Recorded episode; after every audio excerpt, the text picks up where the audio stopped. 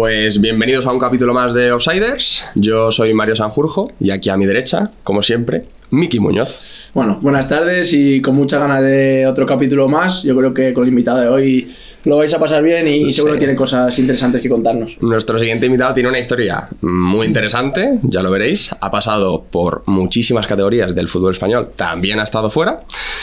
Y os va a parecer eh, realmente una buena historia. Vamos a presentarle Gerardo Verodia. Muchas gracias por venir, bienvenido. Muchas, muchas gracias por la invitación lo primero y buenas tardes también para vosotros. Bueno, vamos a empezar pues como siempre hacemos, por tus inicios. Uf, juego muchos años al fútbol, ¿eh? Pero bueno, eh, se resume brevemente en ocho años en la cantera del Madrid. Eh, bueno, previamente equipos de barrio y tal, y bueno, con 10 años pues me, sale la oportunidad de poder eh, tener una prueba en el, Real Madrid y yo como soy del Madrid llevo yendo al estadio desde que tengo tres añitos, soy socio. Ya somos dos. Y sí, sí, pues ahí, ahí, llevo desde los tres años. Primero iba con mi abuelo y con mi padre y ahora pues, bueno, mi, abuelo falleció y ahora vamos mi padre y yo mucho. Y nada, pues empecé en la cantera del Madrid, ocho años jugando allí, eh, diferentes etapas buenas y malas en, en la cantera sobre todo por, por, lesiones, ¿no? que es lo que ha truncado un poquito mi sueño de poder llegar a ser jugador profesional. Eh, cuando hablamos de jugador profesional, siempre me he sentido jugador profesional jugando, ¿no? Pero para lo, que, lo, que, todo el mundo ilusiona. Para nosotros lo ha sido.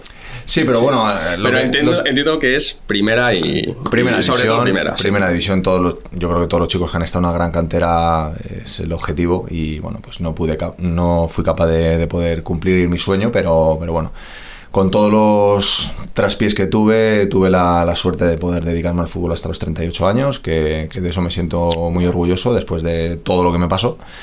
Y bueno, os puedo contar un poquito cosas de, yo qué sé, mi etapa del Madrid. Sí, eh, claro. Con, Me has dicho que empezaste con 10 años en el Madrid, ¿no? Y tu última etapa con... Bueno, mi última etapa eh, principalmente se resume los tres últimos años de mi etapa en el Madrid, dentro de los ocho años que jugué, estuve lesionado. O sea, no, no estuve jugando al fútbol. El, último tramo de juveniles? Bueno, juvenil de segundo, juvenil de primero y, cadetes. Eh, estuve tres años sin poder jugar al fútbol por, por una enfermedad que, que, bueno, en esa época era todo demasiado eh, novedoso porque ese tipo de, lesión, que era un tumor maligno en, el tobillo, no era algo que, que, bueno, que era una lesión normal de un futbolista, ¿no?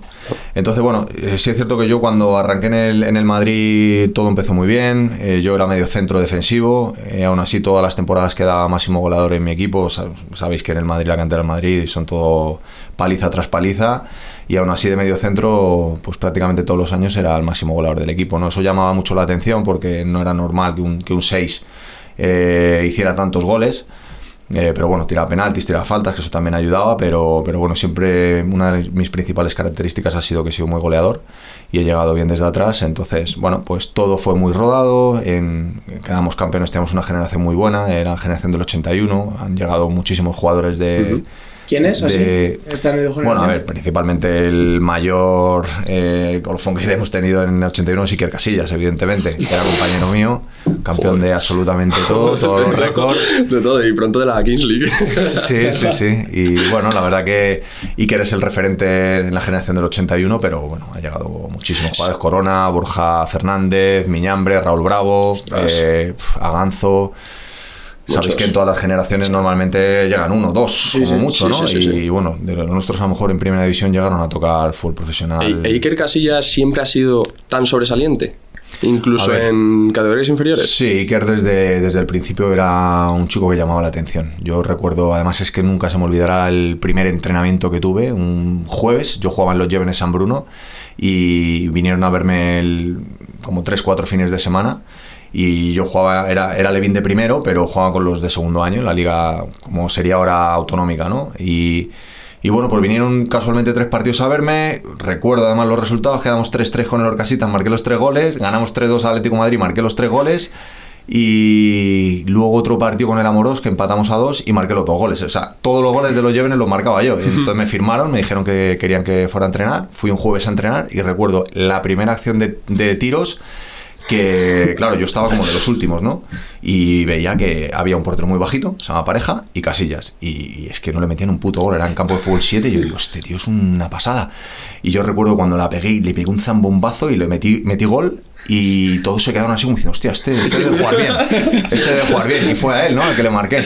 Pero llamaba la atención que todos los partidos, mmm, recuerdo además una parada que hizo en el Colegio San Agustín, que eran como nuestro máximo rival porque eran de segundo año y eran muy grandotes, que empatamos a uno y en la última jugada de partido recuerdo un córner que remata a un chico del Colegio San Agustín y hace un paradón a, a mano cambiada llegando prácticamente al larguero siendo niños, o sea que éramos muy pequeños.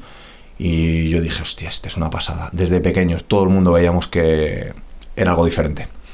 Así que bueno, nada, estuve toda la cantera haciendo todos los procesos, Alevín B, Alevín A, Infantil B, quedamos campeones de prácticamente todo. En Infantil A quedamos campeones de España, de Europa y bueno, jugamos un mundialito de clubs, que también lo ganamos. Eh, a mí me eligieron mejor jugador de, del torneo. En esa época, año 95, fue todo como muy rápido porque se hablaba mucho de mí. Eh, me hice un contrato con Nike. Eh, bueno, la gente estaba llamando mucho la atención porque en esa época nadie tenía contrato, ni los propios, ahora mismo los chicos en infantiles todos tienen, Sí. pero en esa época ni los propios jugadores del Castilla, incluso ni del primer equipo, tenían un contrato con una firma, ¿no? O sea que ya llamaba mucho la atención, ¿no? Sí, la, la pena es eso, lo que te digo, que cuando en el año de KDTV, que yo llevaba con un dolor ahí raro, que no, no, no acababa de, de encontrarme y notaba dolor, el, yo soy zurdo y, al darla con la, con la izquierda notaba un dolor. Yo iba al centro médico, me hacían pruebas, resonancias, ta- no salía absolutamente nada y ya a los 6-7 meses, después de, aparte un campeonato de España que hicimos en Irún, no me gustó mucho la, la actitud del mister conmigo, ¿no? Me, me hacía ver como que no metía el pie y realmente yo estaba sufriendo porque no, no podía jugar bien y yo no me encontraba bien. Decidí parar, y decidí que me analizaran hasta que dieran con lo que me pasaba y bueno, pues al final tuvimos la mala suerte de que era, era un cáncer lo que tenía en el tobillo y bueno, fue un proceso muy duro a nivel emocional, a nivel familiar fue una locura. Yo no acabo de ser consciente de lo que vivió mi familia porque tenía 15 años, pero, pero bueno, sí tengo ciertas imágenes y recuerdos de mi familia pasándolo muy mal y yo teniendo que tomar decisiones para esa edad muy, muy complicadas. Es que has comentado que han sido tres años. Hmm, Sí, porque bueno, cuando, cuando me sucedió esto y me diagnosticaron, eh, a mí el Real Madrid me pasó a la Seguridad Social. Yo fui a, a La Paz y en la primera biopsia, cuando ya se, se dijo que, bueno, que tenía un tumor maligno y que había que, limpiarlo, pues bueno, eh, las, las dos... eh, en este caso todo fue un poco rápido, ¿no? Porque yo a mi padre, por ejemplo, nunca la había visto llorar. Y entré en la habitación, le vi con la puerta cerrada hablando por teléfono a lágrima viva y eso me dije, hostia, aquí pasa algo. Entonces se sentaron conmigo, me dijeron que, que, bueno, pues que le habían dicho ya que, era un tumor maligno, ahí fue cuando me dio la noticia y que le habían dado dos soluciones, que era amputarme el pie o, o quitarme el hueso de, del astrágalo y hacerme, fijarme la tibia con el tobillo y tener pues el típico zapatón que, que hemos visto a algunas personas por la calle. Con lo cual ahí el fútbol, evidentemente, con esas dos soluciones pasaba a otra vida. Ahí yo ya lo único que buscaba era solucionar mi, sobre, sobre todo poder vivir, poder estar bien, ¿no? Y ver a mi familia bien. Y bueno, pues fue duro, fue duro porque en principio lo que decidí fue quitar el astrágalo. Mi padre no cesó en, en seguir en una solución más convincente. En esa época no, no hay los avances que hay ahora mismo pero tuvimos la suerte y la gran suerte de, de dar con una persona que mi tía eh, nos, nos, recomendó, mi tía está metida en el mundo de la medicina, nos recomendó un, un doctor que estaba en la clínica Mayo en, Estados Unidos, se llamaba el doctor Barbacid. Mi padre se puso en contacto con él y dijo que había habido un caso en esa época de, una operación con un, algo pa parecido a lo que yo tenía y que iban a, estudiarlo a ver si podían hacer lo mismo, que era limpiar el hueso y meter hueso de banco. Ahora mismo lo vemos muy común, pero en el año 95 no, eso no existía en España, no se había hecho nunca. Entonces me delegaron a la, un, bueno, un doctor que estuvo en la clínica Navarra en, en, Pamplona, que ahora estaba en el Niño Jesús. Fui a hablar con él y nada, me hicieron esa operación, el hueso cogió vida y, y bueno, fue un proceso muy lento porque estuve un año sin poder apoyar el pie. En la pierna se me quedó que era solo hueso y era para que, bueno, que cogiera vida. Hasta hace seis años he estado en pruebas anuales y hace seis años ya me dieron el alta, que estamos hablando de todo 41 años, con 35 son muchos años, pero, pero bueno, he tenido un seguimiento bueno y, lo que te digo, fui capaz de, de recuperarme a esa lesión tan grave y pese a todo el sufrimiento que tuve, ser capaz de volver a jugar al fútbol, que, que estaba olvidadísimo. Claro, o sea, tú lo olvidaste en un momento, ¿no? Sí, bueno, yo veía a mis compañeros, claro, en esa época yo era consciente que estaría ahí jugando, ¿no? Ellos estaban jugando el europeo eh, de selecciones con la española, la sub-16, yo estaba en la preselección, pero claro, me pasó eso, tuve que dejarlo. Les vi quedar campeones de Europa a, los Iker, Corona y tal, y bueno, pues imagínate, yo con la pierna mirando en el sofá de casa, sin pensando evidentemente que el fútbol ya había acabado para mí y fue muy duro porque al final es, un niño, claro, justo. claro es, un niño y cómo afrontar un niño esa situación. Sí, es, de las cosas más difíciles. Y, no, y te dejas llevar también un poco dicen los médicos al final que no puedes volver a jugar no es lo suyo. Y, tú al final pues le confías, ¿no? que claro, tú te dejas llevar porque realmente no tienes toda la información de qué es lo mejor. Eh, lo, mejor que me pudo pasar es evidentemente que mi padre no cesó en, en, que eso... Él se resignaba a tomar una decisión de, hostia, a mi hijo le, le van a poner un zapato en toda la vida, ¿no? Y bueno, pues fue muy duro, pero por suerte salió bien, el hueso cogió vida, eh, fue una rehabilitación muy, muy dura. Eh, te das cuenta de muchas cosas ¿no? en, ese proceso porque la gente desaparece. Eh, cuando yo estaba ahí arriba, pues era algo increíble. Y cuando estaba, pues bueno, recuperándome, no vino nadie a verme a mi casa, ni al hospital, ni nada, ¿no? Entonces te das cuenta que el fútbol tiene ciertos valores que, por desgracia, nosotros que jugamos al fútbol, ¿no? Y nos gusta y nos apasiona, al final te das cuenta que estás solo. Estás solo y, bueno, aunque es un trabajo en equipo y tratas de amoldarte y estar lo mejor posible, pero por desgracia es un, un principio que, en el fútbol nunca se ha desarrollado se ha desarrollado bien. Pero bueno, eso me, me hizo aprenderlo pronto. Eh, luego me recuperé y bueno, pues es, ahí fue un proceso muy muy largo en la que bueno, pues empecé jugando en el juvenil del, del Alcorcón, eh, el Getafe también. ¿Cómo afrontas tú esas, esa etapa después de tener la lesión esta de salir del Madrid? Que tú, como decías, eras, eh, estabas aquí en el Madrid y te viene este proceso duro de narices porque estás tres años sufriendo muchísimo. ¿Cómo afrontas después de eso? Eh, pero eh, es que con ilusión, ¿no? Porque sí, pero es que él viene de, pensar que, ya no jugaba. Ya, pero es que no creo que sea fácil eh, afrontar con ilusión una, una, situación tan difícil después de que seas top en el Real Madrid, que te digan que tienes una enfermedad así, recuperarte de ello y tener esa ilusión y esas ganas de querer seguir jugando, no sé. Bueno, para mí tenía miedo, ¿eh? La verdad que tenía miedo porque recuerdo la pretemporada del Juvenil B, que la hice con el Madrid. Eh, era mi, mi primer contacto con el balón, ¿no? Y increíblemente eh, hizo una semana alucinante. O sea, la gente flipaba. Decía, hostia, estás a buen nivel. Yo lo veía a todos muy desarrollados. Claro, la última vez que yo jugaba con ellos eran KDTB, eran niños. Me los encontré en Juvenil B. Yo veía a la gente muy rápida, había perdido yo velocidad. Claro, yo, mi, pierna a día de hoy, la derecha la tengo muchísimo más fuerte que la izquierda porque nunca ha llegado a compensarse. Porque, claro, es que son tres años sin apoyar la pierna. Y yo veía a la gente que volaba. Y yo decía, hostias, yo no me veía, pero Sí es cierto que mi juego siempre se ha caracterizado por no ser un jugador rápido, pero sí pensaba muy rápido, ¿no? Y, ese pase que otros no veían, yo siempre lo veía con mucho tiempo de antelación, ¿no? Entonces, cuando me he rodeado de gente inteligente, ellos han beneficiado de, de mi forma de ver el juego, ¿no? Yo notaba mucha frustración cuando he jugado en equipos que veía que no entendían el juego, ¿no? Y bueno, Miki sabrá de qué habla porque yo le he visto jugar y sé que es un jugador, es muy parecido además a mí, a la, forma de jugar, porque le he visto jugar y, y, yo aunque era un poquito más, más ofensivo y jugaba un poquito más arriba, sobre todo en mis últimos años, cuando, cuando tú lo notas, cuando juegas con gente que, entiende el juego como tú, es mucho más fácil. Y, y, sí me entendía con ellos, pero claro, los veía a otro ritmo. Y me acuerdo que nos, nos convocaron para un torneo en Valladolid, yo llevaba cinco días entrenando y dejaron afuera a 8 o 10 jugadores que eran nuevos y a mí me convocaron porque yo estaba haciéndolo bien y, me acuerdo que eso fue súper doloroso. Me dieron mi chándal del Madrid, yo me veía ahí otra vez, subo al autobús el día de la convocatoria y cuando estoy en la convocatoria, arriba en el autobús que ya nos íbamos a ir, sube Vicente del Bosque y me dice, eh, espera, espera, ya íbamos a salir en el bus, ¿eh? Y para y dice, pero ¿puedo bajar un momento? Y yo bajo y me dice que no puedes viajar. Digo, ¿cómo que no puedo viajar? No, porque tienes la baja federativa y no nos podemos arriesgar a que pase algo. Claro, ellos estaban acojonados.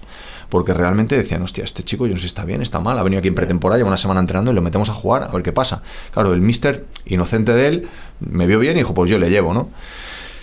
Y bueno, pues me acuerdo el viaje de vuelta de ese día del autobús que me vine todo el viaje llorando porque decía, no puede ser, no puede ser, porque era una tontería, ¿no? Que yo decía, bueno, si esto ya estaré la semana que viene. Claro. Sí, pero era otro palo después del. ¿no? de lo Claro. que habías pasado. Y bueno, eh, la verdad que esa misma semana cuando llegué me, di- me dijo Vicente que me iban a renovar dos años y que me iban a ceder. Me cedieron al Alcorcón, jugué en Juvenil División de Honor, siendo el segundo año, y el, y el último año jugué en el Getafe. La realidad, yo nunca volví a ser el mismo, lo tengo claro. Y también la realidad es que mi sensación, ¿eh? Todos tenemos nuestra parte de ego, pero yo era muy bueno de pequeño. Entonces, aun quitándome un porcentaje muy alto de lo bueno que era por la... Yo veía que todavía estaba ahí, ¿no? Y más o menos No, y, ahora, y ahora veremos dónde has jugado después de pasar tres años o dos años sin apoyar un pie. Sí, Ahora bueno, pasaremos a eso. a partir de juveniles, que para mí fueron dos años de, bueno, pues de empezar a perder un poco el miedo al fútbol de nuevo. Eh, la realidad es que no acababa de encontrarme. El año de juvenil, que es un año muy difícil para el jugador, porque cuando sales del Madrid es muy fácil, pero cuando sales de, pues, del Getafe, ¿no? Como yo salía, es más complicado. No me quisieron para el filial del Getafe y yo me vi, pues en verano, mm, diciendo, ¿ahora dónde voy? Eh, me firmó el Alcobendas, porque el presidente del Alcobendas era el padre de un chico que había jugado toda la vida en Madrid, me conocía y me firmaron allí como caridad en preferente. Y recuerdo que yo la primera vuelta la jugué en el Alcobendas y en diciembre me tenían que hacer una prueba que era abrirme para ver que todo estaba bien. Entonces, eh, eh, yo la verdad que me sorprendió mucho, pero cuando, cuando regresé a entrenar, eh, me tiré dos semanas de baja, no fue más, me echaron. Me echaron de allí del Alcobendas, entonces me vi sin equipo. Me dijeron que seguía lesionado, era mentira, porque yo había estado dos años ya jugando, pero me echaron. Y me fui a jugar al Álamo, al lado de mi, al lado de mi casa. Jugué el último año del Álamo normal, o sea, no, no fue de mis mejores temporadas. Y acabó la temporada, yo ya estaba trabajando, había dejado de estudiar, estaba trabajando en la empresa de mi padre me veía ganando 20.000 pesetas, que son 120 euros de las de hoy, y me planteé si tenía que seguir, no seguir, no tenía equipos, no me quería nadie. Pero bueno, eh, apareció el mítico Caturla, que estaba en el Santa Ana de entrenador, y gracias a Pedro Calvo, que fue, fue entrenador mío en Alcobendas, me llamó, me dijo, Vero, ¿quieres jugar en tercera? Y yo digo, pues ya estaba pensando en dejar el fútbol. Y dice, yo he hablado de ti, le he dicho que, que eres un chico que todavía estás por formar, porque yo siempre he sido delgadito y tal, ahora ya no. pero, pero bueno, eh, me dijo, ¿te, te apetece jugar en tercera y tal? Me acuerdo, me, me pagaban 60.000 pesetas y yo decía, hostia, 360 euros, ya eso, ya, yo ya, ya veía, acostumbrado a las 20.000, yo decía, bueno, esto ya es serio, es tercera. Y fui para allá en un equipo que había el mítico Paquito y Gele, que eran los que metían 20, 25 goles todos los años. Y llegué allí, hice una temporada muy buena, hice 12 goles y me fichó la Alcalá de segunda B y de repente en dos años ya me metí en el tren de segunda B y ahí me, ahí me quedé. Vaya dos años. Sí. Sí, hice un buen año. La verdad que después de preferente que no estuve a buen nivel, mi segundo año de senior, eh, que jugué en tercera, pues quedé máximo goleador en el equipo en el que estaba, en el Santana. Eh, Empecé a jugar un poquito más arriba porque la gente veía que tenía gol, ya me, me empezaron a meter de media punta, cuando antes había media punta, ahora ya no se juega casi con, con ese- esa posición. Y ya te digo, ya me metí en ese tren, Alcalá, luego estuve en Pinto también, en tercera volví a tercera. eh, me metí en el Leganés, en el Leganés realmente es donde despunté bien, porque teníamos un muy buen equipo, hice también 12 goles ese año, y ese año estuve seis meses sin cobrar y, y me quedaba otro año de contrato y hablé con el club y les dije que me liberara y me dijeron que tenía que perdonar los seis meses, los perdoné y me fui. ¿Leganés qué categoría era? Segunda B. Pero bueno, y un ya buen me- Leganés, ¿no? ¿El? Un buen Leganés. Sí, pues mira, de los delanteros éramos Kini y yo, eh, el mítico Kini de Alcorcón. Eh, y luego, bueno, pues estaba Carlos Martínez, que es el mister ahora del Leganés, Javi Vicente, eh, bueno, hemos tenido, bueno, Aguilera, que también fue jugador del Alcorcón también ahora últimamente. Teníamos un buen equipo y, y yo llegaba de tercera división, eh, que había marcado en el Naval, venía de, me fichó, estuve en el Naval, marqué creo que fueron 18, 19 goles en el Naval, me ficha el Leganés y cuando llego al Leganés yo era el sexto delantero. Además, me pasó una cosa anecdótica, me firmó para el Leganés David Gordo, que era el entrenador mío de, del Alcalá. Ajá. En el Alcalá, en segunda vez no jugaba, me echó y luego me llamó para el Leganés. Y yo, la verdad que como fui el primer fichaje del Leganés, no habían todavía eh, notificado quién iba a ser el mister. Cuando yo firmé a la semana salió que era David Gordo y dije, hostia puta, pero si con este tío no jugaba yo. No me jodas, ahora que, que, que metió 18 goles en el Naval, me he posicionado, me firma el Legane, vengo contra la ilusión y me firma el entrenador que no le gusto. Y iba como sexto delantero. Y acabé siendo el máximo goleador del equipo. Hice un año, la verdad que hice un año en Legan, estuve muy, muy bien. Fuiste máximo goleador por delante de los que ha nombrado antes, Sí. como Kini. Sí, sí, sí. Kini, recuerdo, marcó 8 o 9 goles ese año. Y en un equipo segunda B para estar. Potente, ¿no? potente, Sí, Sí, claro. creo que quedamos sextos, pero hubo muchos problemas con impago. Ya te digo, nos debían seis meses, era una, era una verbena aquello. Luego, por suerte, entró Felipe, puso todo al, al día, pero yo ya me había ido. Yo me fui a jugar al Zamora. Me fui al Zamora, hicimos playo de, de segunda B y luego me firmó la Ponferradina. ¿Qué tal ese año en Zamora? Porque playoff. hice playo, también quedé máximo goleador del equipo, marqué también otros 12 goles, el 12 parecía que me perseguía todos los años. Ostras. Es que 12 goles. Son muchos goles, eso decir. Cuando media punta son muchos goles. Realmente de, el, el año de Leganés y Zamora, que vamos a decir que me posicioné en este Sí. tío mete goles y hace- aparte hace jugar, ese año es el que más ofertas tuve, el año de Zamora. El año de Zamora me quería toda la segunda vez. Es que es normal. Lo que pasa que yo había ido a jugar a, a Ponferrada con el Zamora y salí enamorado del campo, porque el campo estaba lleno contra nosotros y vi un ambiente de fútbol que no lo había vivido nunca. Entonces recuerdo que, fíjate, tuve una oferta del Alavés que me, ofrecía tres años, estaba en segunda B en aquella, acababa de bajar de segunda a segunda B, me llamó el Alavés y me ofrecía tres años. Y tenía la Ponferrina que me daba dos. Y yo decía, hostias, es que, es que-". Y me llamaba el director deportivo del, del Alavés y me decía, pero tú, chaval, tú has jugado alguna vez en Mendizorraza, pero tú sabes lo que es esto. Y yo decía, ya, ya, Yo es que no juega esto, nunca. pero es que he vivido- lo de la Ponferradina. Claro, fue el año de- del descenso del Alavés, cuando el rollo de Peterman, que no pagaban. Me daba un poco de miedo irme al Alavés, la verdad. Después de lo de Leganés que viviste, claro. Claro, y entonces digo, mira, me da la Ponfe, que aquí sé que es un club saneado, todos los días 7.000 personas, me llamó y me motivó mucho. Fui a la Ponfe y camino a la Ponferradina, que iba a firmar dos años, me llaman y me dicen, oye, que vas a firmar uno más uno. Y digo, no me jodas. Acabo de decir que no traes al Alavés y me das un uno más uno. No, no, pero no te preocupes, que, que el míster es el mismo que tu repre. Me llama el entrenador. Oye, Vero, estate tranquilo, tío, estate tranquilo, que nos lleva el mismo repre. Aquí vas a jugar, te he visto todo el año, tranquilo. Bueno, fenomenal. Llego allí, tenía 20 partidos, renovación automática. Me quedé a 19 partidos. Subió el equipo a segunda, ascendimos a segunda división y me quedé con una cara de gilipollas que no te la puedes ni imaginar. Es decir, hostia, todo lo que he sufrido, me he comido años Sí. en tercera, en segunda B, llego a un equipo, ¿Qué eh, ahí? tengo una lesión de, bueno, tuve una lesión como en la espalda que nunca me había pasado, me tiré tres meses y pico parado y me hizo no poder jugar. Era el primer cambio siempre, porque la verdad que ha- hacía buenos números y estaba bien, pero nunca jugaba titular y no me cumplían los partidos. Y claro, yo recuerdo que me quedaba, quedamos campeones de liga y en el otro club, en el otro grupo, el Granada. Y como era partido oficial, me quedaba uno para renovar y yo le decía al mister, mister, méteme contra el Granada que renuevo. No me metió, macho. Pero y claro, yo me quedé como un poco decepcionado porque decía, hostia, por un puto partido, el año que viene estoy en segunda, ni el partido campeones me metió y me quedé, buah, muy chafado, muy ¿Y eso lo hablaste con él? O sea, ¿tú- ¿él te dijo algo? Luego, ¿Te- No. alguna- oh, y con, lo- con los años y tal, no, no has abierto No, ese no volví, a, no, volví a, no volví a tener contacto con él, pero ese fue un año realmente en el que yo me llevé una decepción grande, porque, joder, me veía ya en fútbol profesional Claro. y de repente... Hostia, dices, un partido. Sí, sí. O por lo menos de tener contrato. Sí, sí, claro, claro. Y un buen contrato tenía en la Ponce, además. Ese año fue muy bueno porque era el año que más dinero había ganado, sin ser una locura, pero también con el playoff de ascenso, o sea, el ascenso que tuvimos y tal, pues fue el año que dije, hostia, esto ya ganar dinero. Y pasé de eso a ganar 30.000 euros al Conquense, que me fui a última hora. Firmé el último día en agosto, porque no me podía creer que no me fuera a salir nada. Pero ¿no te estabas en, en ese verano no te salía nada? Después Nada. de la Ponferradina, ¿no? Nada. No. Jugué 19 partidos, ¿Qué no tal? fui del todo titular, Eh, metí tres goles solo. Un equipo que sube. Sí, pero es un equipo que sube, has tenido lesiones y hace. Bueno, hace ni, ni un año. Hacía has metido goles. 12 goles. Pues me encontré esa situación y el último día de mercado me fui al Conquense por 30.000 euros. Y dije, hostia puta, macho. Y nada, ahí, bueno, la verdad que fue un año. Volví a hacer goles, volví a meter, creo que fueron 11 12 goles también. Sí, sí. Sí, sí, estoy de coña. es que lo de 12 fue- me, ha, me ha pasado muchas veces, digo. yo- Oye, yo lo firmo, ¿eh? Joder, sí. entonces, no te he garantizado, vamos. Sí, sí. Está cotizado eso. Y nada, luego del Conquense me firmó el Lugo. Eh, luego hicimos playoff, ascendimos a segunda también. Ostras, ¿qué tal en Lugo? ¿Jugaste ahí todo? Luego fue complicado porque Lugo, Lugo fue otra decepción grande. A mí me llama Quique Setién para ir para allá y el estilo de juego yo digo, "Buah, voy a jugar todo. La verdad que jugué todo. Pero me pasó una cosa extraña y es que la, las primeras nueve jornadas yo llevaba siete goles. Iba Pichichi del grupo, estaba a un nivel de la hostia y me llamaron de punto pelota para hacerme una entrevista.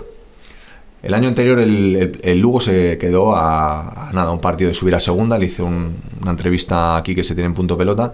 No sé si habéis visto un poco el historial de, de Quique con los, con, bueno, con los jugadores que ha tenido, pero generalmente el que destaca acaba teniendo problemas con él. No me digas por qué. Pues a mí me tocó ese año. Yo empecé a un nivel de la hostia, el año que mejor jugué al fútbol, y en la jornada 9 no volví a jugar hasta la jornada 36 un partido titular, siendo máximo goleador del grupo y jugando a un nivel de la hostia.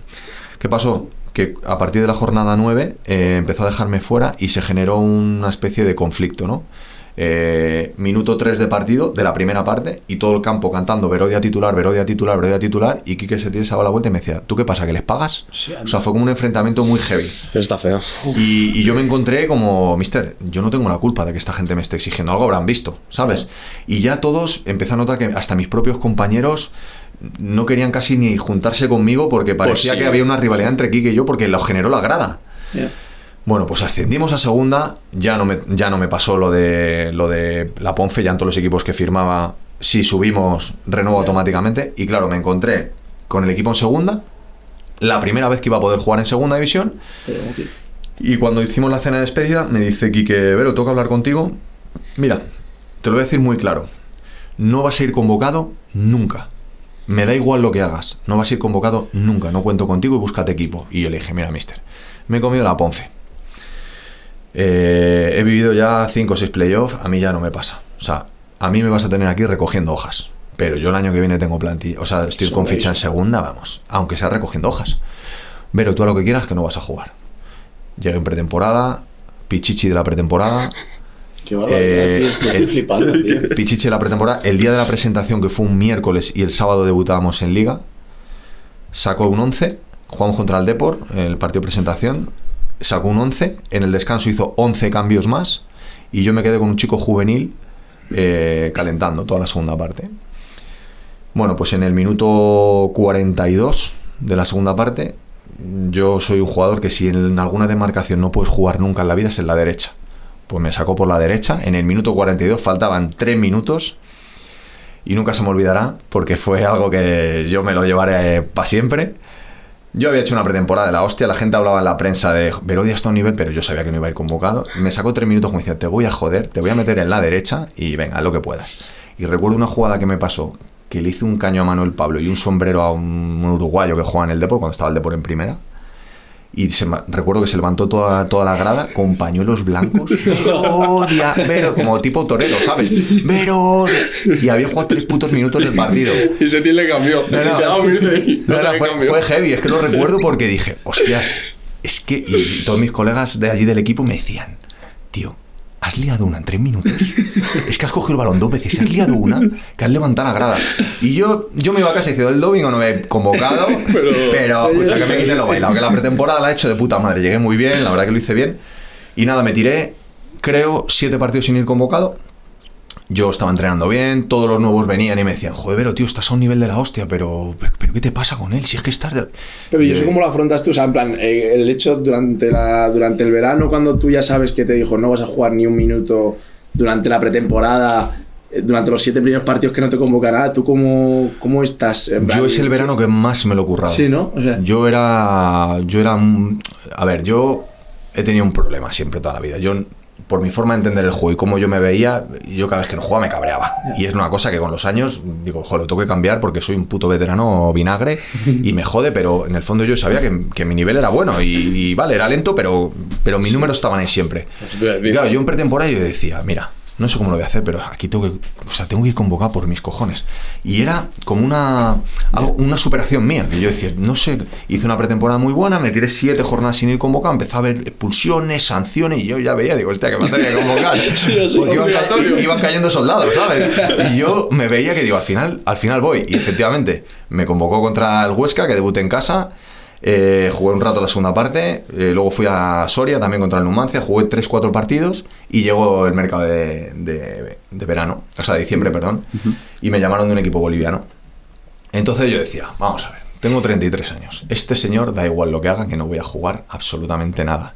Yo ya he debutado, es decir, yo. Ya has pisado segunda yo- división. Yo, ya he debutado en segunda, que era como. Sí, lo que querías, lo la que quería. que tenía. Sé que de aquí a junio voy a jugar otros tres ratos Mm. y nunca voy a ser titular. Y tengo 33 años, que no tengo 23. Porque Lugo estaba bien, o sea, ese año estaba bien y Setién no tenía pinta de que iba a salir en ningún momento. Jugábamos de la hostia. Vale. Es que estábamos jugando de la hostia. Pero claro, es que en esa forma de jugar yo estaba ahí, ¿sabes? Pero bueno. ¿Quién pues, estaba en tu puesto? Es que metió un medio centro defensivo, tío, un argentino, se llamaba Monti, que era muy heavy. Luego firmaron a Héctor Fon, el mítico Héctor Fon del Villarreal. Teníamos un muy buen equipo porque al final, coño, en segunda invirtieron bien y yo no había pisado nunca la segunda división. Yo era consciente que, que podía dar el nivel, pero que había muchos nombres por delante de mí. Entonces, cuando llegó la oportunidad del equipo boliviano, y dije, vamos a ver, con 33 años, si me tiro jugando lo que estoy jugando el año que viene, sí es segunda, pero no me va a querer nadie o... Porque al final no dejas de firmar un jugador con 33 años que ha jugado 5 ratos, aunque sea segunda. Y se me planteó esa opción y dije yo, hostias, ¿qué hago? ¿Lo cojo? ¿No lo cojo? Y me lié la manta a la cabeza, hablé con el club y, y me dijeron, pues les hice un favor realmente, porque Quique no quería que yo estuviera allí. Y me fui a Bolivia y ahí, con 33 años, viví la mejor experiencia a nivel futbolístico que he vivido en mi vida, porque eso ya fue una locura. ¿Cómo, cómo es eso? Bueno, yo llego allí, me presento en Bolivia, un país... Primera vez que salías tú, ¿no? Primera vez que salí fuera de España. Y cuando llego al aeropuerto, me encuentro. Mm, claro, yo era el primer español en debutar en el, en el fútbol boliviano. Nunca ningún español había debutado en el fútbol boliviano. Fue como un boom muy grande. Que hemos firmado un español, ¿no? Tú has sido el primero El en ir primero allí? en debutar allí, sí, sí. Nunca había debutado nadie. Soy heavy, tú. Entonces, yo cuando llego al aeropuerto me encuentro. mm, Yo voy con mi maletita, eh, salgo de la zona donde, donde recogemos las maletas y me encuentro como 50 periodistas, una avalancha de gente con tambores recibiéndome de la, como la hinchada de allí de- del club. Y no sé, fue todo como que, que vamos a ver. ¿Esto es para mí? No, claro, yo decía, pero vamos a ver esto. Mira, es. mira para atrás a ver si va a haber otro. No, no. Claro, yo estoy aquí. Claro, no Está aquí fans, yo qué sé. No, no, claro, yo digo, pero si. Vamos a ver, que en mi barrio no me conoce nadie. ¿Qué es esto? Todos ahí, haciéndose fotos, tal. Bueno, me llevaron como medio escoltado hasta el estadio, rueda de prensa, el primer entrenamiento, como cuatro mil y pico personas viendo el entreno con tambores, no sé qué. Yo, yo, yo estaba allí y yo, por un lado, pensé, pues esto debe ser normal, ¿no? Luego me di cuenta con el tiempo, cuando estuve allí, que ahora os contaré, eh, que mis propios compañeros me decían lo que, has vivido tú no lo hemos visto nunca con ningún jugador extranjero. Claro, yo llegué allí. Eh, debuté a los 10-12 días porque me tuve que aclimatar a la altura o eran 2.500 de altura lo que teníamos en Cochabamba. Debuté eh, la tercera jornada. bueno, yo ya ju- jugué el primer partido de suplente y luego ya fui todo titular. Empecé a hacer goles, mi estilo de juego, que siempre me caracteriza mucho por el último pase allí, era como, ¿este qué coño está haciendo? Fue increíble. O sea, de repente me encontré que yo había firmado de enero a diciembre y me encontré el día de... Jugamos un partido contra Blooming en Santa Cruz, acaba el partido y nosotros hacíamos noche en el hotel y al día siguiente por la mañana nos íbamos todos en el avión a- de vuelta a casa, a la ciudad. Y me llaman a la puerta el presidente y, y el, bueno, un manager general que había allí. Y me dice, Verodia, mañana tú no viajas con el equipo, tú mañana tienes que ir directamente a las oficinas. Yo llevaba 25 días en Bolivia. Y me dice, nos han dicho que te quiere firmar Bolívar. Y Bolívar era como el equipo... O el Madrid, ¿no? Como el Madrid. Bueno, nosotros éramos como el Atleti, ¿eh? porque llenábamos el estadio siempre, había 30.000 personas, o sea, era una locura. Hostias. Pero Bolívar era el equipo, vamos a decir, que a nivel económico más, más podía pagar, ¿no? Me dice, mañana cuando salgas para acá queremos una reunión contigo en, en la oficina. Entonces cogimos el avión, yo me fui con los dirigentes a, a la oficina y se me presentaron allí 11, 12 empresarios que cuánto quería cobrar. ¿Cuánto quieres cobrar? Y yo digo, vamos a ver, si acabo de aterrizar aquí y tengo un contrato hasta diciembre, no, no, nos ha llegado que te quiere Bolívar, que te quiere no sé qué. Y yo dije, bueno, déjame que procese toda esta película, claro, y me fui cobrando una mierda, o sea, os lo digo, 6.500 dólares y casi tripliqué el sueldo. Pero, pero que yo creo que tripliqué el sueldo porque dije esto, pero que es que si le digo más, a lo mejor también más, ¿no? Entonces, claro, yo, yo me vi en un este que renové tres años y me acuerdo que cuando salí llamé a mi familia y dije, oye, que acabo de renovar tres años más. Pero, ¿qué cojones estás diciendo? Digo, "Pues que esto ha sido todo muy rápido. Y bueno, pues fue así. De repente empecé a ser imagen de mogollón de, de spot publicitarios. Veía mi cara en los autobuses, el letrero luminosos por la ciudad, la gente me paraba en la calle, no podía comer ni cenar en los restaurantes. Una barbaridad, me hicieron una imagen de BMW, me regalaron un coche. Vamos, que eres el ídolo. Una barbaridad. Claro, tú imagínate la situación. 33 años, Ya, o sea, ya, ya un veterano de guerra, y te encuentras que vas por la calle y todo Dios te conoce y dices tú, pero qué cojones, si llevo tres semanas aquí. O sea, fue todo increíble. O sea, increíble todo lo que me estaba pasando. Y bueno, pues así me tiré de los cuatro años que tenía de contrato, me tiré un año y medio. Y una vez más, otro episodio más de los que me suelen pasar a mí. Eh, mi hijo tuvo un accidente grave allí, que se seccionó, eh, bueno, se atravesó una puerta con un cristal, se hizo 600 puntos en el cuerpo y fue una locura. Eh, y bueno, pues tuve que rescindir mi contrato y volverme para España después de estar allí un año y medio. O sea, ya se estaba hablando de nacionalizarme para jugar la Copa América. Eh, claro, yo me Ostras. veía jugando una Copa América con una selección, aunque no fuera la mía, pero yo me veía ahí, ¿sabes? Sí, con la Copa América, joder. y yo ya estaba diciendo, hostias, voy a, ¿Y tú te voy a cerrar, sentías- voy a cerrar mi etapa eh, Sí. bien, ¿no? O sea, ¿Tú sentías mucho sentimiento, o sea, tenías un, un sentimiento muy grande con el país? ¿Sabes lo que pasa? Que es que desde el minuto uno el cariño que me han dado allí es una pasada. O sea, la gente me sigue escribiendo mensajes súper cariñosos, me mandan vídeos, la gente me pide que mande vídeos a sus hijos porque siguen... o Salí de allí como un poco un ídolo, ¿no? Claro. Para, para O ellos. sea, que siguen viendo vídeos y cosas sí, así, ¿no? y, y ya te digo que, fíjate, el año, me pasó una cosa que es muy loca, pero lo cuento. Cuando yo hablo con el presidente, le digo al presidente, mira, presi, tengo que rescindir, mi hijo le ha pasado esto, tengo que volver a España.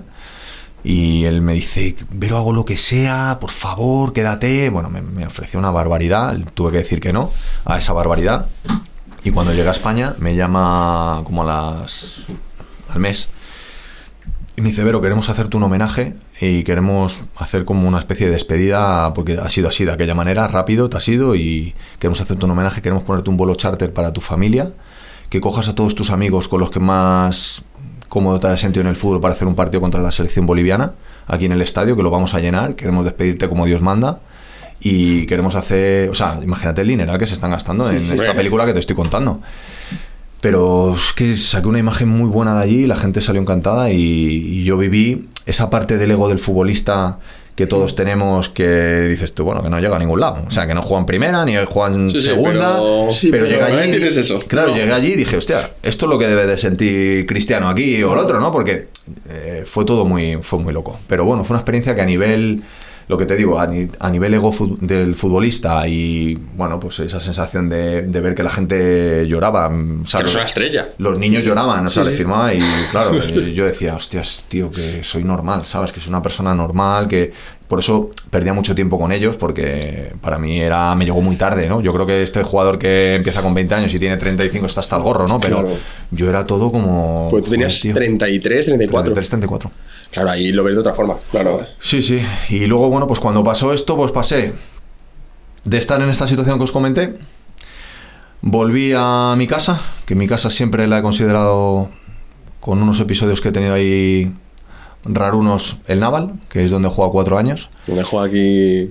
Sí, y bueno, estaré agradecido siempre a- al Naval, pese a ciertos movimientos que yo hice que a día de hoy me arrepiento porque, bueno, en la vida muchas veces estamos en una constante evolución de, de- de- de ti, de tu interior, ¿no? Y por desgracia muchas veces nuestro entorno nos hace tomar decisiones que no son las que tú quieres pero las tomas por no tener problemas ¿no? en casa y, y yo es una cosa que la tengo ahí la tengo ahí como una espina jodida dentro de mi carrera no porque el Naval se portó muy bien conmigo me abrió las puertas estuve ahí luego pues tuve una oferta que me pagaban un poco más de dinero en el Rayo Majadahonda y sí es cierto que yo con Juan ya lo tenía más o menos acordado, no habíamos firmado nada, pero, pero bueno, para mí fue duro también pasar de cobrar mucho dinero a venir y meterme a trabajar en un taxi y ganar 700 euros al mes en el fútbol. Yo decía, hostias, eh, me ha cambiado mucho la vida, ¿no? De repente, pero bueno, tomé esa decisión porque consideré que, que en ese momento tenía que estar aquí por lo que había pasado a mi hijo y, bueno, para mí fue duro ese cambio, ¿no? Cuando estás comiendo solo millos y te meten ahí Sí. por debajo tal, de no hablo de club, hablo de, de ti Sí, como sí, futbolista todo, y a nivel claro. económico. Y yo llegué aquí de repente me veía otra vez, otra vez en tercera, tal, y, y fue duro. Eh, pero bueno, son decisiones que, que tomé y, y, bueno, eh, me arrepiento de esas de, esas- de esa parte, ¿no? De la palabra que yo tuve con, con Juan que, le fallé. Por suerte hemos recuperado la relación y, y la verdad que es una de las cosas que, que estoy en ello, ¿no? Trabajando desde dos años acá. Eh, considero que, que yo como persona soy mejor persona. Estoy tratando de, recuperar a personas que se han quedado por el camino porque, bueno, pues como te digo, el entorno muchas veces tira más que tu propia, tu propia esencia y realmente lo que, lo que tú quieres es no tener conflictos con, con los demás y yo siempre sido un tío que trato de no tener problemas, pero me estaba dando cuenta que estaba entrando en una película en la que todos los sitios salía mal, ¿no? Salía mal de aquí, salía mal de allí, me discutía con este, discutía con el otro y dije, hostia, yo no soy este, en esencia yo nunca he sido así, siempre he ayudado a la gente, he tratado de ser buen tío y por suerte tengo que decir que a día de hoy he crecido mucho a nivel personal y bueno, también le debo mucho a este último año y, y las personas que están, están conmigo y, y la verdad que estoy contento en esa parte. ¿Cuánto tiempo estuviste en el Naval? ¿Cuándo volviste? Estuve dos años primero, eh, nada más salí de Alcalá, estuve dos años que hice 14 y 18 goles y luego el año de... No, que tú sigas haciendo goles. Sí, sí, Yo eso seguro. es que luego le me acuerdo dos años. De 12 para arriba. Y luego antes de irme a Majadahonda, que estuve otros dos años, que hicimos playoff el primero, que hice 14, y el segundo hice 25, que fue cuando ascendimos a, a segunda vez. 25 goles en tercera. Ya. Eh, Más sí. el goleador de la categoría, ¿no? Me imagino. Eh, no sé que estuviese Messi. Sí, Vale, vale. sí, sí, sí. Sí, sea también tiene- es cierto que metí siete goles un partido, ¿eh? eso tampoco. ¿Cómo? Metí siete goles un partido que no sé si eso debería contar porque era un equipo. cuenta, ¿eh? Era un equipo. Yo creo que que- nadie habrá metido en tercera división en Madrid. No, no, es el récord de es el récord, ¿no? Sí, sí. ¿A quién lo metiste? Al Villalba. Un saludo al Villalba. ¿Pero cuánto quedasteis? Quedamos 11-0, 11-1. Sí. Siete goles, tío. Eso es Un saludo al Villalba que se ha salvado hoy. Sí, sí, sí, sí, Ah, se ha salvado. rozas 4-3. Madre mía, bueno, lo de hoy mejor no lo comentamos, ¿no? No, No, no, no, es no. una locura. Hoy ha sido una locura. Hostias, Yo eh, estaba viendo a mi lo que hermano. pasa esta mañana en general arriba y abajo, Sí, ¿eh? sí, sí, sí. Sí, sí. Yo estaba viendo a mi hermana ahí en Móstoles y ya está muy bien. Está Ah, claro, bien. encima Sí, sí, sí. Bien, ¿no? Bien. Sí, muy bien, muy bien. Yo me lo paso muy bien. Que, mm, entonces, eh, esa etapa en el Majadahonda, ¿en qué año fue? Y, El año que y- y ascendemos qué- a ¿Cuántos qué edad tenías sí. tú ya ahí? ¿Y qué edad tienes tú? Pues mira, yo vengo con 34 de... Vengo con 34. Hago los dos años en... Hago los dos años en Navalcarnero. Ficho por el Móstoles. Hacemos playoff en Móstoles también. Y ficho por el Majadahonda. Pero ¿y ¿Con tú cuántos años firmas en Majadahonda? 37. 36, 37. Y tío, no es normal firmar en- con 37 años. No, no, y en A plan, y, y eso te iba a Es que decir, claro, en viene de meter tropecientos goles. A ver, me llamo Iriondo porque Iriondo es un, un entrenador que entiende el juego de una manera peculiar. Y él sabe que yo en su formato, pues ahí estoy. ¿Qué pasa? Que, que, bueno, él, él me lo dejó claro. Me dijo, Vero, mira, vienes aquí, tienes 37 años, quiero que ayudes a chavales que están empezando, que los, bueno, pues que los apretes, que te vean a ti tu manera de definir y tal. Me acuerdo que en esa época, fíjate, estaba Jorge de Frutos, que estaba en el Levante. Y me Fidalgo. dijo... ¿Y Fidalgo? no. Ah, no, Fidalgo. Eh, y me sentó a su lado, me dijo, quiero que te sientes al lado. Y me acuerdo el primer día que le dijo, mira, chaval, tú ves a este de aquí. El día que definas como este, llegarás a primera. Tienes que, como que tú, esa pausa, ¿no? A la hora de definir, porque de frutos, la verdad, que el año de Majadahonda, cuando yo coincidí con él, la primera vuelta era como. como Fum, sí. Como lo una moto. ¡Fum! Y ahora lo ves y ya tiene esa pausa, esa forma de. Ha mejorado muchísimo. No tiene que ver conmigo, evidentemente es su, Bueno, tale- pero- su talento que no, está ahí. sí, claro, pero pero bueno, algo- todos hemos intentado ayudarle porque veíamos que tenía un potencial brutal. Y el año de Majadahonda, pues estuve allí toda la primera vuelta. Eh, llevaba seis goles, iba máximo goleador del equipo. Y Iriondo me cogió un día y me dijo: Mira, Vero, eh, a mí me dan media hora muy buena. No estás para jugar 90, pero me dan media hora muy buena. Si ese, si ese contexto lo, lo dominas y tú estás tranquilo, fenomenal. ¿Qué pasa? Que llegó diciembre y me encontré, eh, me encontré que tenía una oferta de la Darbe que me daba dos años, trabajo a mi exmujer y, y bueno, una situación económica mucho mejor. Y yo ya le dije al mister, mister, mira, tengo casi 37. Me están dando dos años por mucho más dinero. Con situaciones también económicas que me, me vienen bien. Yo estoy currando en el taxi, digo, "Uf, Digo, ya, ¿cómo lo ves? Y me dijo, Vero, que te renueven ahora mismo. Habla con Movilla que te renueven. Y me dice Movilla, Vero, yo no te voy a renovar. Y le digo, mister, que no me quieres renovar. Y me dice, pues tío, ¿y qué hacemos? Digo, escucha, que me voy. Y claro, yo veía que el Fuenlabrada nos sacaba siete puntos y digo, pues a tomar por culo, me voy. Y me fui Porque a la esto era diciembre. Diciembre. Claro. Ascendimos a segunda. Claro, claro, es que es lo que te iba a decir. Casi me pego un tiro. O sea, Porque hay una prima. no, no, ya no la prima. Ya no Coño, la prima. otra vez me- había retirado en segunda. Ya ves. Porque ahí sí que te quedas y ahí sí que. claro. yo ya, yo ya donde firmaba, yo era, si subimos, me, me- renovación automática. Eso ya lo tenía claro porque lo aprendí en Ponferrada, ya no me pasó más.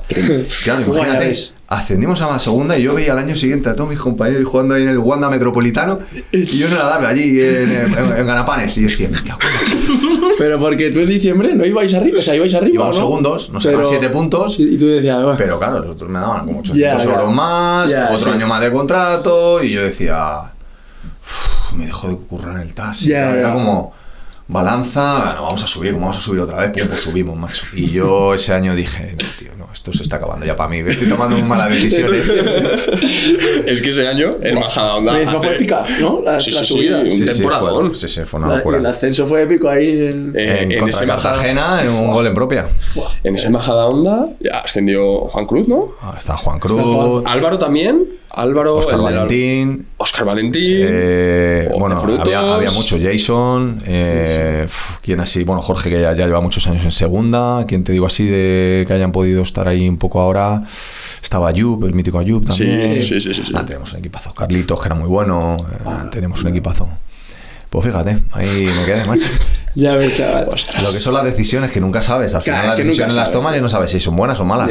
A la larga, claro, es muy fácil. Pero, hostias, es que yo lo pensaba y digo, madre mía, el contrato que tendría el año que viene, renovando encima automáticamente. 37, 38 me, había, me había retirado en segunda, que aunque no hubiera sido protagonista de inicio, pero Ah. yo sé que el mister me decía en el 70, venga, sala y Claro, tal. No, tío, y un ascenso. Otro, Otro ascenso ascenso más. Claro. Tengo no sé cuántos playoffs. Tengo Eso te iba a decir, es que tienes cuántos ¿Cuántos playoffs? creo que tengo 7, 8 playoffs y 4 o 5 ascensos. Yo te lo iba a preguntar, ¿cómo es? A ver, plan, un tienes play- 8 playoffs. Tengo un playoff con el Pinto. Espero no dejarme ninguno. Tengo un playoff con el Pinto. Tengo un playoff con el Móstoles. Tengo un playoff con el Lugo. Tengo un playoff con la Ponfe. Tengo un playoff con el Majadahonda. Bueno. Me faltan por ahí algún playoff más. Eh, tío, O sea, ya has ascendido, has ascendido a todas las categorías menos a primera división. ¿Zamora? Segunda, primera. Tienes todos los ascendí. ascensos. Tercera, segunda, ¿veis? Segunda, segunda. Segunda, va, segunda tengo dos y medio. la del Majadahonda la cuento como Sí, sí, media. hay que No, contarlo no, es porque así. si jugaste. Sí, sí, joder, joder, jugué y, No, y- importante, y mete goles. goles. Por eso te digo que- Acabé segundo máximo goleador del equipo al acabar la temporada todavía, ¿eh? Ojo. Yéndote a la Sí, mitad. habiendo ido a la mitad. Eso es muy heavy. Es muy heavy. No, no, vamos. Y con- medio ascenso no. Y con 37. Medio ascenso no. 37. Ascenso completo, 3. Sí, sí. Pero bueno, eh, ya te te digo, ahí, ahí luego me fui a la Darbe y nada, acabé, acabé, hice el primer año de segunda B, el segundo año para mí hice un número de goles bajos para lo que yo estaba acostumbrado y entendí que me tenía que retirar. Me retiré, hice seis goles en segunda B. ¿Con qué edad te retiraste? 38, hice 6 goles y me retiré. Yo cuando vi que hice 6 goles en segunda vez jugando todo el año dije, esto se me está acabando, porque para mí era un fracaso. O sea, no viste lo de los 38 años. Viste lo de los 6 Vi goles, lo de que los fue lo goles. que te, lo que te chirrió, lo de No los son- goles. 38 años no le la No, y atención. también, también es cierto que los dos últimos años tuve muchos problemas de solio y eso también ya me estaba... Claro, porque eso te iba a decir, que con 38 años y tú seguías todos esos años, desde los 33 que volviste de Bolivia, tu Jugando. ilusión, tu Sí, ganas de jugar sí. al fútbol, tu... playoff. Fíjate, hice, play- hice playoff. en Móstoles, hice playoff en Naval. Bueno, claro, me faltaban los dos de Naval. De Naval. Los dos de Naval con un ascenso. ¿Y, y nunca, te volvió, nunca te volvió a dar problemas eh, No. el tobillo? Nunca. O sea, que fue de las mejores operaciones que se han hecho. No, bueno, a Y ver, sobre era- todo pasó que- mucho tiempo, pero no, nunca tuve problema. Ya, ya lo que lo que sí me pasó es que al final de mi etapa, en los últimos años de fútbol, sí notaba que el solio, joder, cada dos por tres rotura de solio y eran cinco semanas. Y yo decía, no, por favor, otra vez, porque a mí me gusta jugar al fútbol. Todos mis compañeros me decían, es que a ti por encima de todo te, te mola. O sea, es que se te ve entrenando y compites y quieres ganar todos los partidillos y eras un puto carroza de 38 años. Pero bueno, es es lo que a día de hoy yo sigo viendo fútbol, ¿no? Y pues, me dedico a esto todavía. Y yo digo, joder, es que yo creo que si me pongo en forma todavía puedo hacer algo. Y, y a veces me da el gusanillo. Hombre, ¿eh? te ve. Yo, yo lo pienso y digo, a ver, tú le sacas algún balón al área que centres, lo tocas seguro. Sí. Que no, Seguro. que lo que tiene que hacer es correr. Cuando yo la coja, que corran para adelante. corran, ya está, O, espacio. o también eso, Eso, claro. Ahí me sacaría mucha más efectividad. Sí, mira, que te deje de cara el punta Y, que corran los venga. banda. Ahí, ahí, ahí, segui- ahí seguiría haciendo cosas. Pero bueno, que ya, Bueno, bueno, ya, pues, hay, que, hay que dejarlo ya. Eh, se abre el mercado verano para, para Ahora- aquí. Con los veteranos, estoy jugando con. Claro, me llaman, veterano del Corcón, veterano le gané, veterano lados. Yo, claro, si es que yo juego a todos los lados. ¿Cómo no llamar los veteranos? Pues Claro, claro, claro. A veces digo, coño, se me solapan aquí varios, varios partidos de veteranos.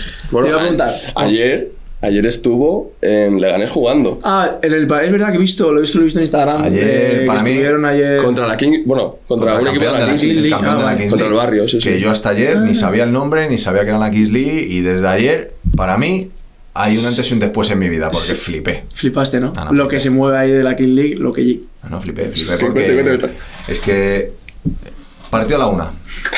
Llego a las once y cuarto al estadio y el estadio entero rodeado de gente para entrar. Y dije, pero bueno, vamos a ver, si a mí me han dicho que veníamos a jugar un partido. Se quedó como, como, cuando llegó a Bolivia. No, no, no. es que fue, fue increíble y claro, yo veía gente que, que, que- que yo no, no lo sigo, no sigo, ¿no? En las redes O sea, tú sociales. piensas de por qué esta gente está aquí. O sea, Bueno, me imaginé, claro, con el tirón que hemos Sí. visto todos, con el rollo Sí. de la y tal, pues que íbamos a mover gente, pero no tanto. Pero Y cuando llega allí claro. veo toda la gente que, que atraen estas personas. Y claro, cuando empezamos a jugar, pues quitando Nico eh, y Mantovani, que han jugado al fútbol, los demás no los conocía. Y yo Claro. decía, hostias, pero claro, uno no, este tiene 3 millones de seguidores, este no sé cuánto. Y la gente ahí, wow, y salía Michael Jackson al campo. Y yo decía, me cago en 10, pero ¿quién son? Si es que no los conozco.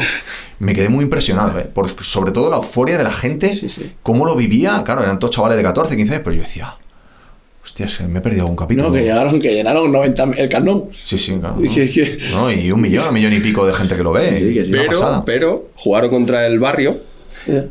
Un equipo de veteranos del Leganés. ¿Y cómo fue? ¿Cómo quedasteis? 3-3. 3-3. Ay, con, nuestro, Bueno, con eh, nuestra bien, grúa, eh, eso con nuestra grúa, pero Eh, 3-3. tres- Sí, 3-3. sí, Que los chavales no pasaron por encima. Y luego, ¿Crees que metió gol?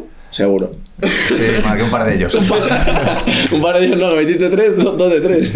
Pero bueno, pero- Eso no se pierde. Eso no, eso no, eso no. Pero a ver, ellos corrían mucho, claro. Al final físicamente están entrenando y que tienen 23, 24 años. sí. Bueno, por mucho que queramos, es que yo creo que de los más jóvenes era yo. Mm, 41 tengo ahora, mis compañeros 44, 48, 40, claro, es complicado. Pero bueno, esa cosa de haber jugado Joder. al fútbol, claro, estaba Movilla, estaba Javi Guerrero, o sea, jugadores que dices, hostia, que los hemos visto todos en la No, y, tele. que, y que se mantienen en forma esa gente. No, no, yo creo. Tú, tú te mantienes en forma también, imagino. A No, lo mejor no. haces tanto fútbol, pero te mantienes en forma y eso ayuda. Sí. Y el saber, sobre todo. El saber No. de colocarse, moverse. O sea. Fue una experiencia Guapa, ¿no? curiosa. sí. ¿Y ahora qué, qué haces? Bueno, pues ahora estoy vinculado al fútbol, estoy en una empresa de representación, trabajo en Promosport y bueno, tratando de inculcar un poquito a, a los chavales, que es difícil y es complicado, eh, que esto no se consigue tan fácil, que por muy buenos que seamos te pueden pasar cosas y bueno, intentando asesorarlos dentro de lo que se dejan asesorar, ¿no? Porque en difícil? día, bueno, depende. Yo trato de captar entornos buenos, con familias buenas, gente con la que se pueda hablar y que puedan entender críticas también y aceptarlas. Eh, pero bueno, no es fácil al final. Yo como trabajador de una empresa tengo una exigencia, unos números que tengo que llegar a ellos y es complicado porque somos muchos. Esto ya es un mundo muy loco también. Y bueno, pues ahí estamos. Está muy- los chavales. Dime. Está muy masificado. Una barbaridad. Sí, ¿no? Pasa que ahora va a haber un buen corte porque ahora ya te van a exigirse la gente FIFA y ya Mm. no todo el mundo va a poder pasar la prueba. Pero la realidad es que somos muchísimos. eh, cada vez tenemos que captar a chicos más jóvenes. Que a mí me da, me da la verdad que bastante cosa. Es lo que hablamos el Pero otro bueno. día, de captar gente tan joven que luego que pueden pasar mil cosas. Y Sí. lo bueno tuyo también es que el- el- los chavales que tengas y eso, lo que dices tú, de que intentas coger a las mejores personas, en ti tienen un ejemplo muy bueno. Que tú has jugado al fútbol, has tenido un montón de dificultades gordas que les puede pasar a los chavales también perfectamente. Y no es lo mismo que te lo, se lo digas tú a que a lo mejor se lo diga a otro que no ha jugado, ¿sabes? Entonces eso es... Sí, lo que pasa bien. que lo que te digo es complicado. Somos muchísimos en, en este mundo y cada vez cuesta más captar y uf, es un tema que al final dice, bueno, pues tengo estos 8 o 10 jugadores, voy a trabajar con ellos y oye, quien, quien vea cómo trabajamos y cómo trabajo en este caso, ¿no? que yo al final estoy en el mantenimiento en el día a día con ellos, quien se quiera unir al proyecto, pues sabe que la empresa es una gran empresa y que las personas que trabajamos ahí somos buenas personas y tratamos de ayudarles, no estamos para perjudicar a nadie. porque hay de todo en este mundo, Ya. claro. Pero bueno, eh, contento en esa parte porque sigo vinculado al fútbol, veo mucho fútbol y luego en mi vida personal, pues estoy, la verdad que estoy bastante feliz y contento. Genial. Y, y esto nunca lo hemos preguntado, y eso que han pasado gente que está metida. Eh, Zazo es un Sí. fenómeno, eh, Borja también está metido y es un fenómeno.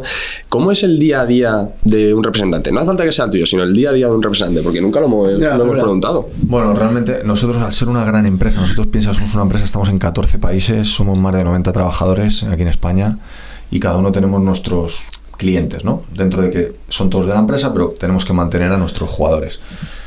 Pues principalmente yo trato de estar siempre con los que peor están.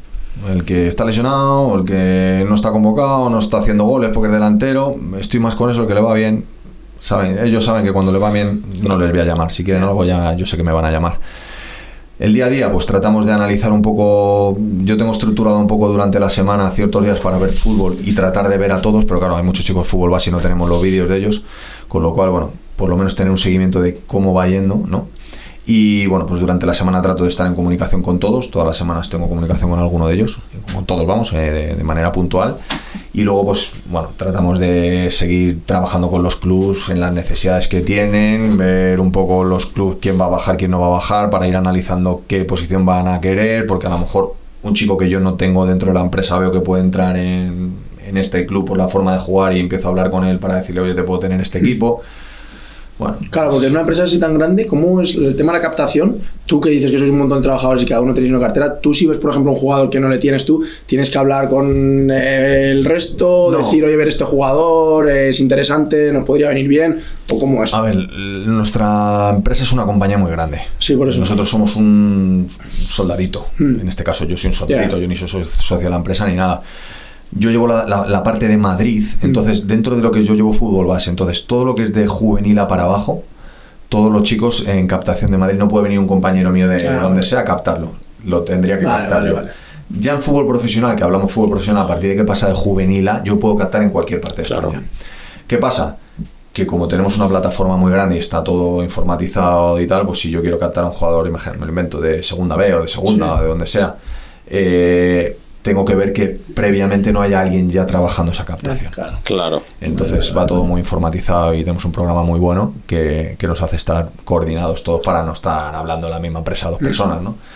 Entonces es un poco es un poco la forma de trabajar que tenemos, está muy bien organizadita y bien. Y lo que te digo, lo importante es que sigo vinculado al fútbol, me gusta me gusta verlo, me gusta ver chavales también jovencitos, aunque es un- da un poco más pereza su recorrido y de joder, de aquí hasta que llegue y si llega a saber, ¿no? Joder. Pero bueno, eh, lo importante es que sigo viviendo entre Claro. comillas un poco del fútbol, ¿no?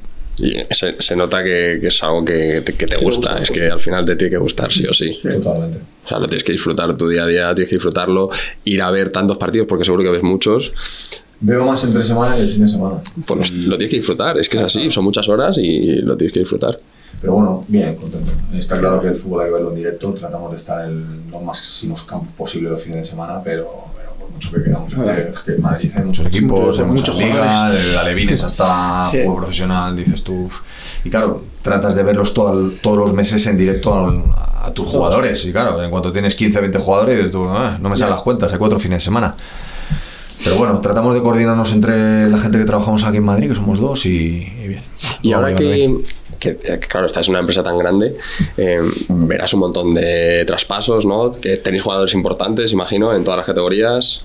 A ver, nuestra empresa, eh, en primera y segunda división, somos la empresa que más jugadores tenemos aquí en España.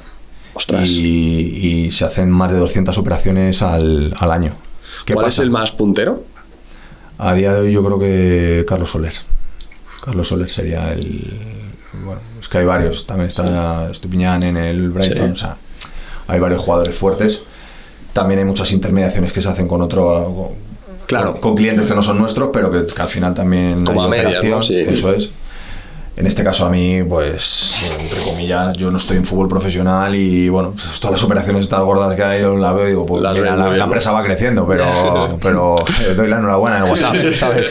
Grupo, muy bien, equipo. Y ya está. Pues, bueno, realmente yo de profesionales eh, tengo dos jugadores y, y, bueno, cuando ya estás en una gran empresa, al final tú vives de tu sueldo. ¿Tienes dos jugadores profesionales ahora? Oscar Valentín es un, Oh, un jugón. jugador que tengo aquí en jugón, y. Sergio Bermejo de, de Zaragoza.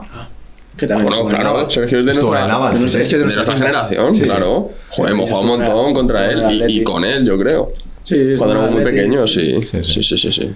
Y bueno, son los dos profesionales que yo mantengo eh, dentro de Promosport y, y bueno, pues estoy ahí un poco en su día a día y trabajando con ellos. Y lo que te digo, al final nosotros vivimos de nuestro, de nuestro sueldo y, y poco más. Eh, ojalá, o sea, estamos en su Claro. acompañamiento y ojalá mañana haya una operación estupenda Sí, sí, de sí. cualquiera de los dos, sea renovación o sea lo que sea, pero bueno, yo no dejo de ser un trabajador. Qué bueno. Y para cerramos las últimas dos preguntas. em, ¿qué, ahora que estás tan metido, que ves tantas transacciones, ¿qué es lo que está predominando en el fútbol? ¿Qué busca ahora los clubes? Bueno, ¿Qué perfiles? Datos, datos, constantemente datos. O sea, hoy en día ya con los rollos estos que ponen, que a mí yo iría incómodo, pero bueno, que lo ponen todos los días. Buscan datos, buscan que un extremo tiene que correr a tanta velocidad y si no vas por ahí no me ofrezcas nada. Da igual, los números que tenga. Sí. A ver, entre comillas, ¿no? Pero que, que, se- que prevalece mucho eso, los datos. Y bueno, evidentemente los equipos que, que económicamente tienen un límite salarial, pues tratan de que sean cesiones o sean jugadores que no haya traspaso.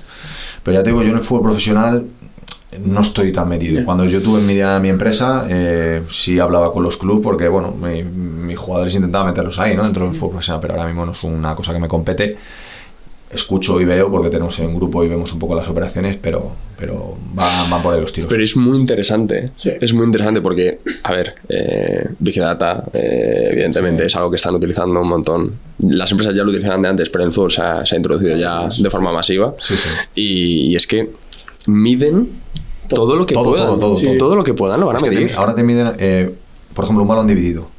¿Qué porcentaje de, de balones ganados tiene ese jugador respecto a 10? Por ejemplo, hay, hay 10, 10 balones divididos, es- este jugador se lleva 8, me vale. Claro. Por ejemplo, ¿no? Pues, un 8. Yo necesito un 8, un box to box que miran todo, o sea, es una pasada. Que es que a lo mejor un delantero que te pierde 7 Claro. balones, pero ha hecho 8 goles, que dices tú, bueno, son buenos goles. Mm, Pues Sí, no me vale, porque no, el- imagínate, ¿no? El, el club que quiere tener posesiones y tal, y dices, es que este tío me pierde muchos balones, pues fuera, todo datos. Da igual los goles que haya hecho. Ya, eso sí. Qué bueno, es muy interesante. Sí, porque la gente yo creo que se piensa más el rollo, lo que hay que hacer en números, estadísticas, goles, asistencia, Sí. goles, asistencia. Ya, pero Va mucho más allá, Sí, sí. al detalle. Va más allá. Hoy en día ya está todo más. Sí. Bueno, claro, joder. Pero bueno, es el fútbol actual de ahora. Sí. Esto y la Kiss League. es no le miden Son tanto, dos ¿eh? caminos diferentes. Pues, Ahí sí, porque claro, lo miden, los seguidores que tengan. es verdad, es verdad. ¿eh? Bueno. Las interacciones. Claro, verdad, claro, es verdad. ahí también. Qué chulo. Qué bueno, No, ha sido es una historia Una historia tope. Y yo creo que puede ayudar mucho, tío, porque al final, para la gente que nos esté viendo y para los chavales que incluso que juegan al fútbol y tal, joder, que eh, a lo mejor con 25 años te planteas el decir, "Pf, no me están viendo muy bien las cosas.